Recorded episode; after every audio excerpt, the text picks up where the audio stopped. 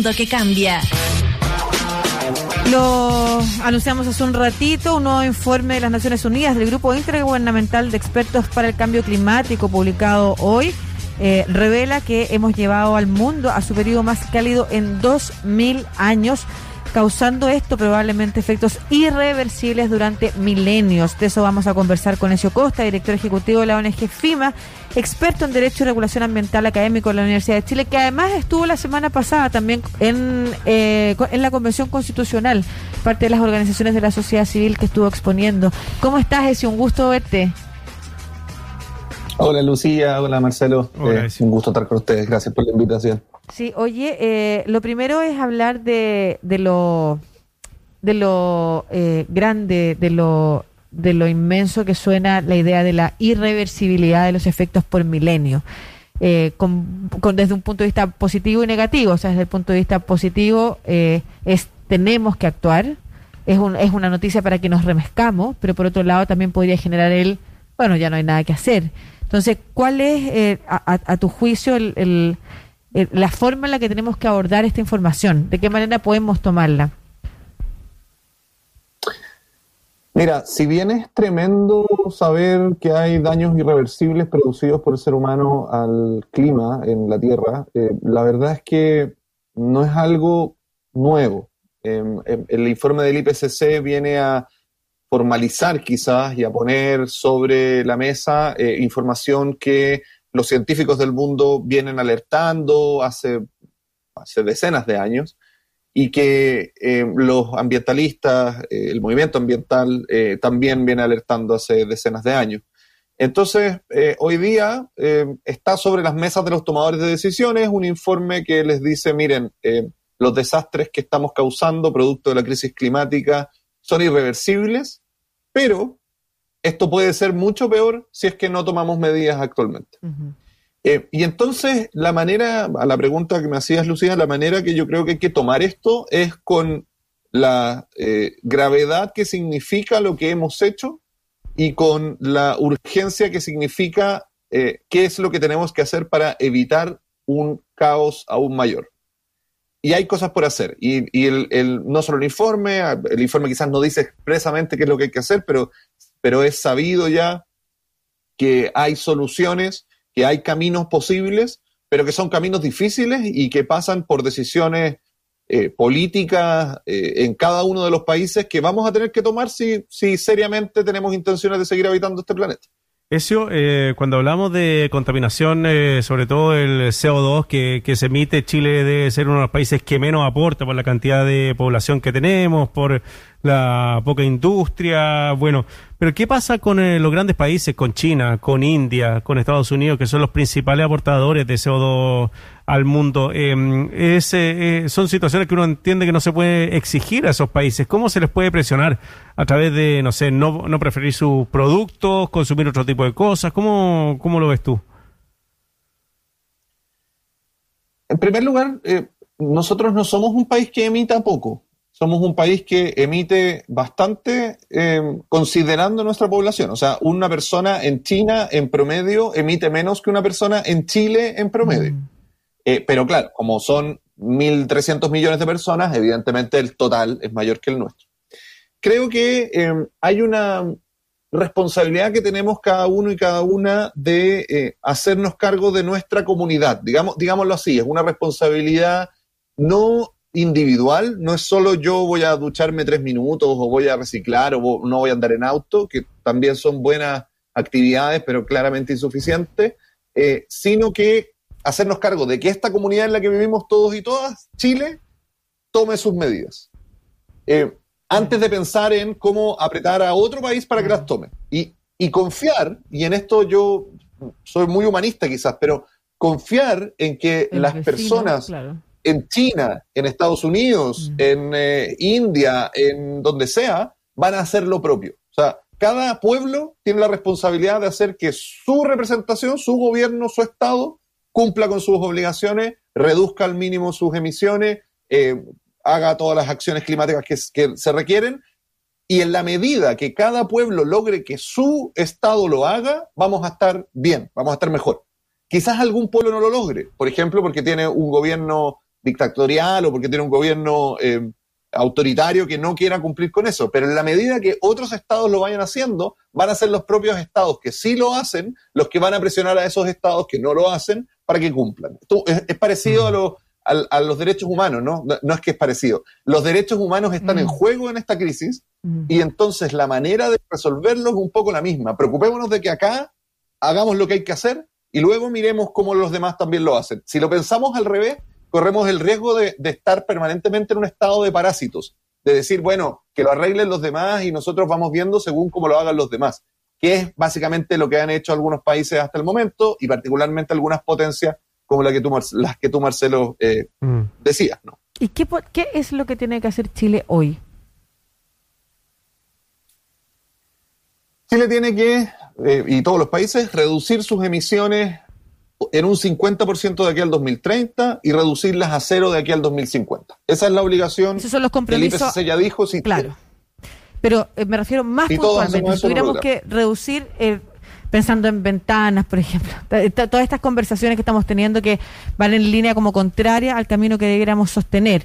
Eh, la reducción de impuestos al combustible, por ejemplo, que también se aprobó hace poco en la Cámara de Diputados. Eh, entonces, ¿de qué manera eh, tenemos que abordar ciertas legislaciones que quizás ya están dando vuelta o ciertos compromisos que quizás están pendientes que Chile eh, en algún momento esbozó como posibles de cumplir y no se están cumpliendo. Si tuviéramos que aterrizar aquellas medidas por las cuales tenemos que presionar más. Creo que, a ver, respecto de los, de los dos puntos que dijiste que son contingentes y súper importantes, eh, no se puede volver atrás de la descarbonización. Ese es un punto bien importante. No, no podemos volver a abrir eh, centrales termoeléctricas a carbón por el contrario, hay que terminar de cerrarlas y acelerar ese cierre. Eh, si es que hay que tomar medidas respecto de la energía, por eso, bueno, hay que tomar medidas respecto a la energía, por eso. No sé cuáles van a ser esas medidas, pero la medida no puede ser volver a contaminar a las personas y volver a emitir esos gases eh, porque resulta que no tenemos las centrales hidroeléctricas ahora, que ese es el problema, ¿no? Que no ha llovido, entonces no tenemos centrales hidroeléctricas. Eh, además hay que recordarse de esto, porque en tres meses más, vamos, por decir un ejemplo, ¿no? En tres, en seis, en cinco, vamos a estar de nuevo discutiendo si se abre una nueva hidroeléctrica en alguna parte. y, y, el gobierno diciendo, sí, se abre, y no importa, no evalúen el cambio climático, que es lo que han hecho hasta ahora. No evalúen el cambio climático, abran nomás la hidroeléctrica. Y bueno, otra central más que no va a poder funcionar porque no tenemos agua. Eh, y vamos a abrir después otra termoeléctrica que nos va a producir más cambio climático, que nos va a producir no tener agua, que nos va a producir. Entonces, e, ese ciclo es bien perverso. Claro, eh, La, rebaja de los combustibles eh, no se aprobó, o sea, se rechazó en la, en, la en la Comisión de Hacienda y se vota este miércoles en la Cámara de Diputados. Yo, ahí hay un punto importante, tenemos que hacer presión para que mm. se vote en contra. Es impresentable que se estén rebajando los combustibles en este momento. Mm. Tenemos que ir exactamente en, el sentido contrario. Eh, cosas inmediatas. terminar de cerrar las termoeléctricas a carbón antes del 2025. Eh, convertir a las ciudades en ciudades sostenibles, de alguna forma. Cerrar calles, no abrir más autopistas, mm. poner más transporte público, eh, reducir los tiempos de viaje en la medida de lo posible.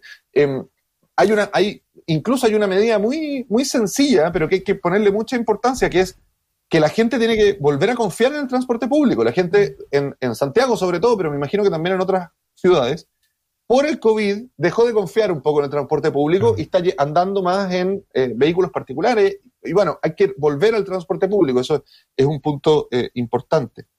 Em, tenemos que reducir nuestra, nuestra, nuestra huella de carbono en las exportaciones e importaciones, tener economías localmente sustentables.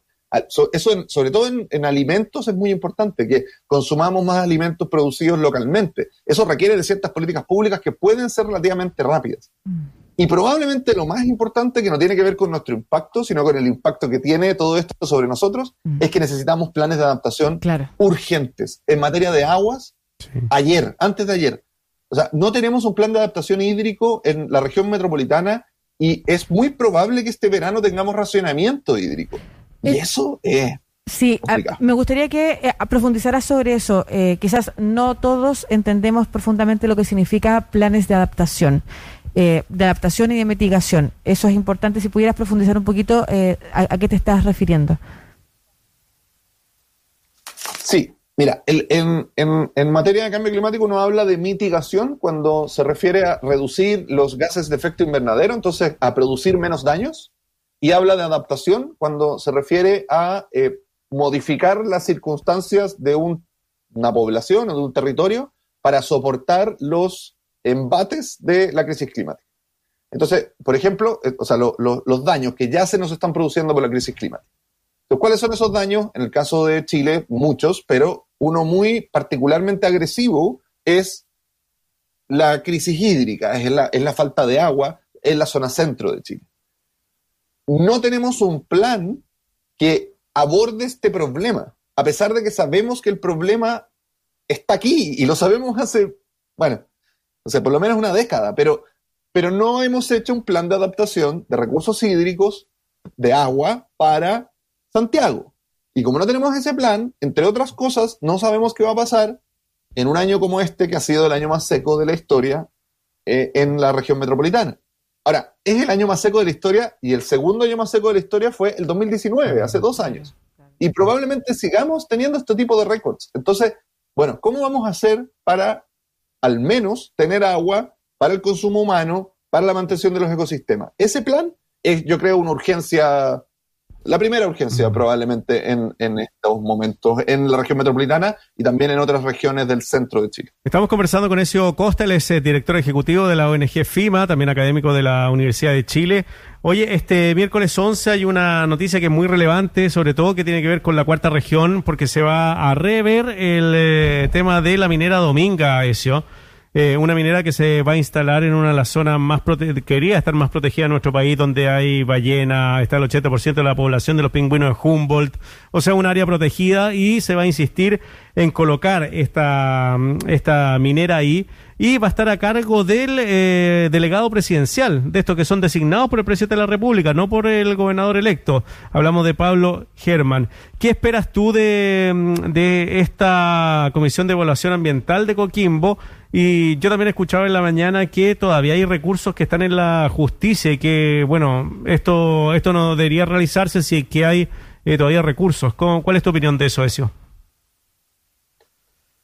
Eh, precisamente como tú estás diciendo, Marcelo, eh, no, es, no corresponde que se haga una votación eh, para aprobar o rechazar Dominga nuevamente mientras están los recursos de casación pendientes.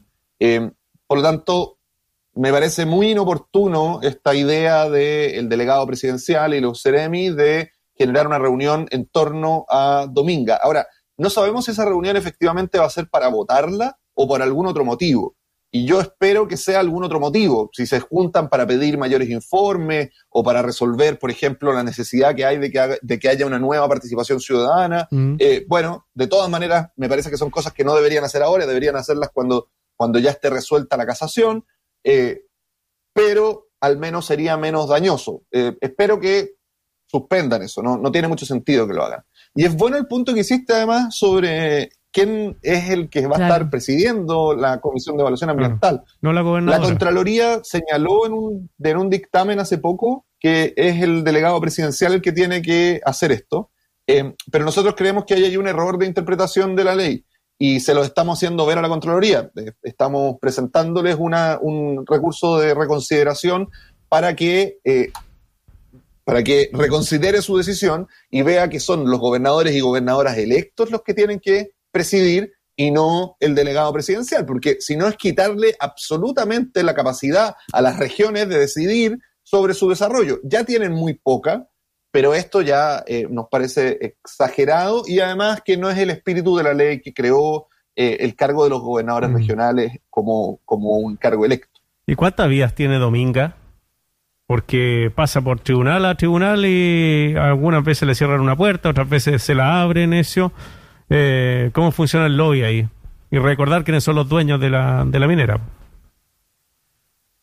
Eh, la verdad es que Domingas ha sido siempre rechazada, nunca ha estado aprobada, más allá de lo que ellos eh, pongan en, los medios. Pero, claro, han estado siempre rechazados, por lo tanto, no tienen ninguna vida a la, a la, pregunta, ¿no? No tienen ninguna vida, nunca han tenido una vida. Pero siguen, siguen presentando recursos y mueven el lobby para que, bueno, ahora en Coquimbo se reúnan. Siguen presentando recursos y siguen intentando que se les dé esa aprobación. Eh, que, bueno, esperamos no sea así. Yo también esperamos que la, Corte Suprema, eh, revisando las casaciones, termine por eh, termine, digamos, ese proceso y, y, la mina quede definitivamente rechazada. Eso no significa que no van a poder presentar un nuevo proyecto, el oro va a seguir ahí abajo y, y, bueno, y la ambición va a seguir estando y por lo tanto alguien va a querer sacar ese oro de todas maneras. Pueden presentar un nuevo proyecto, pero este proyecto, el proyecto Dominga que se presentó y que ha sido rechazado en la, en la, en la comisión de Coquimbo y por el comité de ministros, debiera terminar de eh, eh, terminar su procedimiento y ya terminar de ser rechazado por, por la misma Corte Suprema. Sí, es importante el punto eh, que hace Marcelo respecto de quiénes son los dueños del proyecto Mira Dominga, porque están los vínculos presidenciales. Eh, es Carlos Alberto Delano y su familia. El famoso Choclo Delano, eh, que a su vez, y a su vez, quien, quien va a tener que presidir esta comisión es la persona que está puesta ahí en el cargo por el presidente de la República. Por eso es tan importante avanzar en que efectivamente se defiendan los derechos de los y las ciudadanas de una región respecto de que sus representantes sean quienes fueron electos por la ciudadanía, sean quienes participen en la toma de estas decisiones. Eh, estuviste la semana pasada exponiendo la Convención Constitucional. ¿Cuál fue el ánimo de, de aquella intervención? Y te lo pregunto también pensando en cómo se está construyendo una, una, una constitución que nos permita enfrentar, por ejemplo, a propósito del informe que señala que en el norte y centro de Chile además las temperaturas serán mayor más altas que la de la mayoría del planeta. O sea, Chile va a ser uno de los países que más se ve impactado y entonces lo que nuestra legislación y nuestra Carta Magna puede hacer para protegernos de aquello es súper importante. Em, por favor, cuéntanos qué, qué, qué, fue lo que, lo que te tocó exponer. Eh, sí, em, eh, déjame hacer un punto sobre las temperaturas solamente para que lo, para que lo tengamos y, quienes nos estén escuchando lo tengan en consideración. Eh, las olas de calor en Chile son el efecto del cambio climático que mata más personas al año. Es, es, una cuestión bien grave, sobre todo para personas de la tercera edad, que con las olas de calor se ven muy, muy afectadas y muchas personas mueren por eso. Para que tengamos cuidado, ¿no? Para que tengamos cuidado con nuestros adultos mayores también. Eh, la Convención Constitucional. Efectivamente, como tú decías, Lucía, fui la semana pasada a la Comisión de Derechos Humanos de la, Convención Constitucional a exponer sobre las ideas base, algunas de las ideas bases de, de una constitución ecológica para Chile. Eh, principalmente los principios, los derechos humanos ambientales y los derechos de la naturaleza, que es lo que eh, se nos solicitó en la comisión que expusiéramos quedé con una muy buena impresión de esto. Eh, en la comisión participan personas, por supuesto, de todos los, eh, de todos los sectores de la convención, eh, muchos y muchas independientes, como afortunadamente hay en la convención. creo que de todos los sectores sentí una, una reflexión respecto de la necesidad de tener una constitución que nos permita afrontar la crisis climática y ecológica. Eso, eso lo vi de manera transversal, con matices, por supuesto, con distintas maneras de abordarlo, pero me pareció que, y por eso tengo, quedé con mucha esperanza, eh, me pareció que va a ser posible tener una constitución ecológica. Em, está, el video por ahí, si lo quieren ver, eh, de, la, de, la, presentación, eh, y les recomiendo particularmente verlo por la intervención que hizo la Machi Francisca Linconao cuando, después de mi exposición, donde ella contó su historia como defensora de la tierra, de, de la naturaleza. Y cómo la defensa, en, su línea de, exposición, cómo la defensa de la tierra eh, contra las personas que la quieren destruir, porque sí, eh, eh, se ha transformado en un espacio que para ella ha significado también la persecución por parte del Estado, por un lado, y por otro lado también se ha significado para ella un espacio de reconocimiento de cómo los pueblos indígenas, particularmente el pueblo mapuche, ven a la naturaleza como propiamente como vida y no como eh, la cosmovisión occidental lo ve como recursos, ¿no? como algo que se puede explotar. Eh, esa, esa, presentación que hizo la, la Machi Francisca Linconao creo que es muy ilustrativa de, eh, de, su historia y por eso fue muy linda, pero además de, de, una visión que también nosotros presentamos y que muchos y muchas constituyentes comparten en torno a la necesidad de proteger la vida, de proteger los ecosistemas, a las personas, a los, a los animales, a los vegetales, a los insectos, a la vida en general, entendiendo que hay un valor en la interacción que existe entre los distintos tipos de vida eh, y no poniéndonos a nosotros como el centro de todo y entonces que podemos explotar lo que queramos. Yo creo que ese es el cambio cultural más profundo que debiera empezar con una constitución ecológica. Sí, súper importante eso. Sabes que me quedo, eh, me queda dando vuelta lo que, la respuesta un poco, la alternativa a lo que conversábamos hace un ratito, cuando estábamos hablando de los expertos que dicen que probablemente incluso tengan que reabrir otras centrales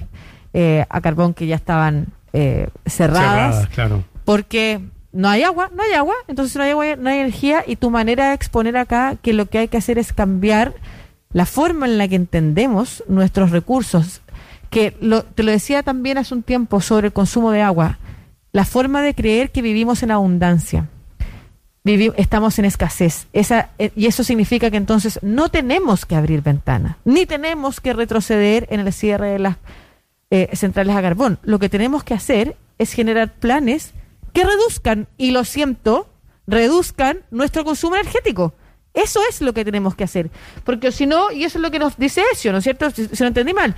Porque si no, cada vez que nosotros abramos una central porque nos falta la energía para consumirla de la manera en la que la estábamos consumiendo, lo único que estamos haciendo es acelerar que el proceso sea cada vez más crítico. Cada vez más crítico. Dejar de vivir en la abundancia es fundamental. Entender ese cambio es fundamental. Entonces, qué importante lo que nos dejaste aquí instalado, porque era una, una de las dudas que teníamos acá. Si había consenso en aquello o no, si había otra mirada que poner, y claro, no la teníamos nosotros sobre la mesa y la acabas de poner tú. Así que muchas gracias. Súper importante, considerando además que, como bien señalas, los daños hoy se viven y no los vemos. Que sea, por ejemplo, las olas de calor que se viven en Chile, producto del cambio climático, eh, la mayor causa de muerte de muchas personas, de muchas personas eh, en Chile es, es grave. Y lo vemos probablemente como casos aislados, como una persona que falleció por un paro, como una, no solamente personas mayores, todas las personas que viven con enfermedades que están vinculadas también a nuestra mala alimentación, por ejemplo, todas las personas que tienen hipertensión en Chile, que son enfermedades crónicas altamente diseminadas en la población. Todas aquellas van a sufrir y sufren todos los años con esto que pareciera ser algo de un caso, de una persona, y no está súper vinculado también a la crisis del cambio climático que tenemos que hoy empezar a, como decíamos, eh, revertir. Porque si bien hay cosas que ya no van a tener solución, hay cosas que sí se pueden evitar aún. Así que muchas gracias por esta Conversación, Ezio Costa, director ejecutivo de la ONG FIMA, que la pueden seguir, FIMA en las redes sociales. Súper importante, están siempre haciendo conversatorios, organizando encuentros para la ciudadanía también, seminarios a los que puede acceder cualquiera y ahí pueden encontrar también el video de la exposición que se hizo en la Convención Constitucional. Experto en Derecho y Regulación Ambiental, académico de la Universidad de Chile. Un abrazo, que estés bien. Muchas gracias, Lucía. Muchas gracias, Marcelo. Abrazos.